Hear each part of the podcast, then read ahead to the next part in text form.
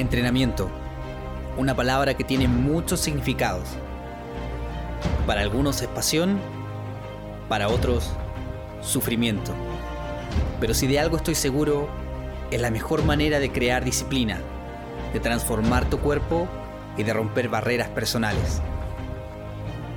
En este podcast vamos a compartir consejos para que puedas cumplir tus metas dentro y fuera del gimnasio. ¿Preparado?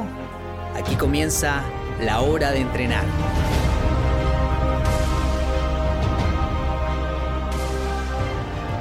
Sean bienvenidos a este tercer episodio del podcast La hora de entrenar. Te habla Felipe y hoy vamos a tratar tres mitos del entrenamiento y su explicación. Existen muchos mitos los cuales siguen deambulando por los gimnasios. Estos generan en algunos casos falsas esperanzas, pocos resultados y en otros malos entendidos y objetivos mal planteados. Como el espíritu de este podcast es ayudarte a mejorar en tu entrenamiento, hoy te explicaré de la manera más simple posible tres mitos que siguen vivos en la actualidad relacionados con el entrenamiento. Vamos al primero. Sudar. ¿Significa quemar más grasas o sudar significa bajar más de peso? Por un momento pensé que se trataba de un mito extinto, pero sigue estando latente. Un ejemplo concreto es que hace unas semanas en Instagram realicé una prueba de conocimientos de gimnasio y de todas las personas que respondieron a esta pregunta, el 20% me dijo que era cierto. Pero, ¿de dónde viene este mito? Una fuente son las películas y las series. En la película, el lado bueno de las cosas, en una escena se ve al protagonista, cuando estaba en campaña para mejorar su físico, que salía a correr durante el día con un polerón encima y sobre él una bolsa de basura. ¿Qué pasa con la persona que ve esto? Dice, ah, si yo me pongo esto, si yo trato de jugar más, voy a quemar más grasa, voy a bajar más de peso, voy a lograr un mejor cuerpo. Y finalmente imita. Y en los programas Llame Ya, que están vigentes, a la hora de vender cierto tipo de fajas, cinturones mágicos, eh, máquinas abdominales, suelen mostrar imágenes y los diálogos haciendo entender que el sudor está relacionado con una mayor quema de grasas. Respecto a si sudar significa bajar más de peso. Recuerdo muy bien en la universidad durante un proyecto que se llamaba Educación Física en Acción, que pusimos a prueba lo que te comenté sobre el polerón y la, y la bolsa de basura trotando durante el día.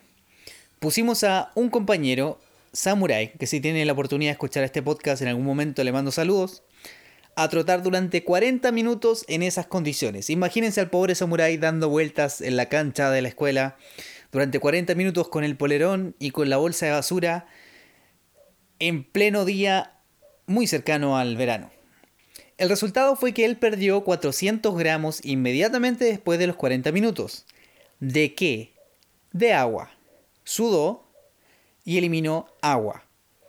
¿Sirve para bajar de peso sudar más? Sí, pero pierdes agua. Y como tu cuerpo necesita agua, la vas a tener que tomar y por lo tanto vas a volver a tu peso normal, llamémoslo un efecto temporal. En las artes marciales esta es la clave incluso que tienen los peleadores para cortar peso. Ellos quieren estar en una categoría más baja porque quedan muchísimo más alto y más largo de alcance, por lo tanto se someten a saunas, se someten a cierto tipo de trajes para sudar más, cortar peso subirse la pesa, estar en la categoría y después de eso rápidamente volver a consumir el agua para volver a su peso normal. Mito número 2. Hacer abdominales para bajar la grasa abdominal. Pongamos las cosas en su lugar. Una cosa es la condición física y otra cosa es la estética.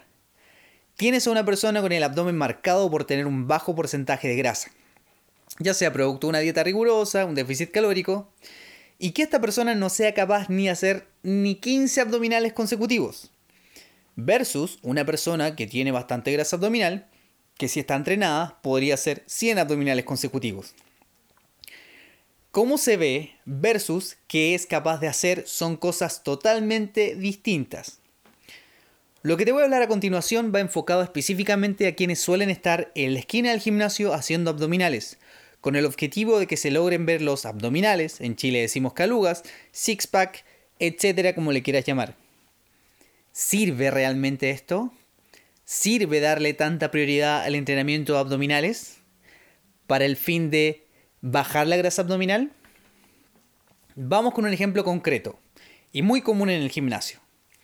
Una persona nueva comienza su rutina entre 15 a 30 minutos de trotadora o elíptica a una baja intensidad y luego se dirige a hacer abdominales durante 20 minutos. ¿Va a lograr que esos abdominales salgan a la luz si entrena tres veces a la semana con esa metodología? La respuesta es no. A menos que tenga un déficit calórico bien calculado y que su dieta sea muy estricta. Pero en términos generales, no. No es muy productivo hacer largas rondas de ejercicios abdominales como prioridad cuando quieres quemar grasa abdominal.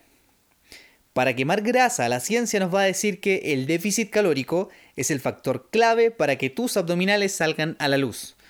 O sea, para los que no saben lo que es el déficit calórico, quemar más calorías de las que estás consumiendo. ¿Podrías alcanzarlo solo con abdominales?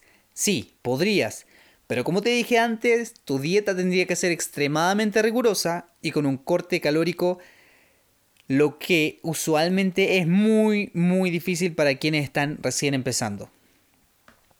Un mito dentro de otro. ¿Cómo quemo principalmente la grasa abdominal? La respuesta es con una liposucción.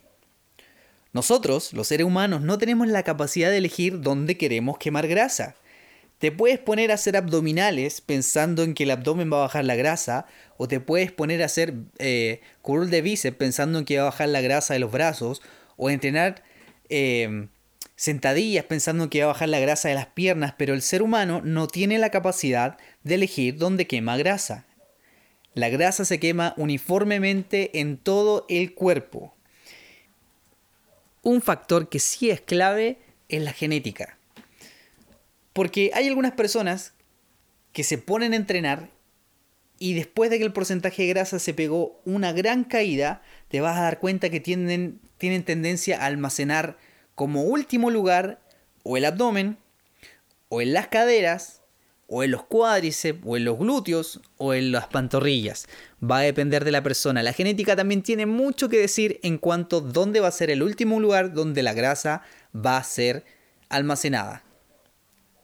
Mito número 3. El concepto tonificar. Día normal en el gimnasio, evaluando a una persona.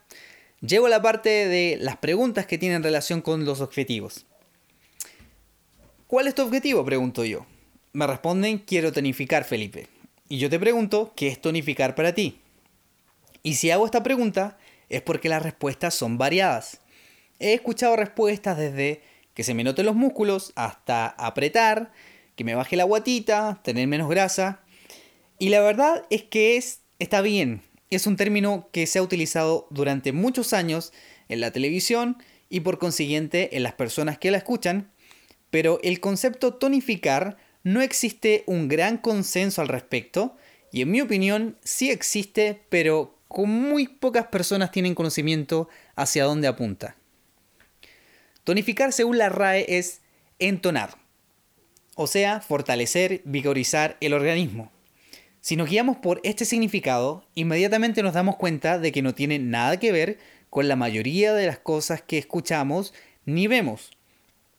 Fortalecer no es sinónimo de que se le note los músculos, pero si yo le pido a alguien que me muestre una foto de una mujer que esté considerada por él tonificada, posiblemente elija a una que se le note la musculatura, o que tenga marcada silueta, o que se le note el, músculo del tríceps, etc. Pero para efectos del significado, esta mujer que me está mostrando podría estar o no tonificada. O yo podría tomar una foto de una mujer que a lo mejor no cumple con esas características, que es un poquito más rellenita, y sí estar más tonificada que otra que se le nota la musculatura.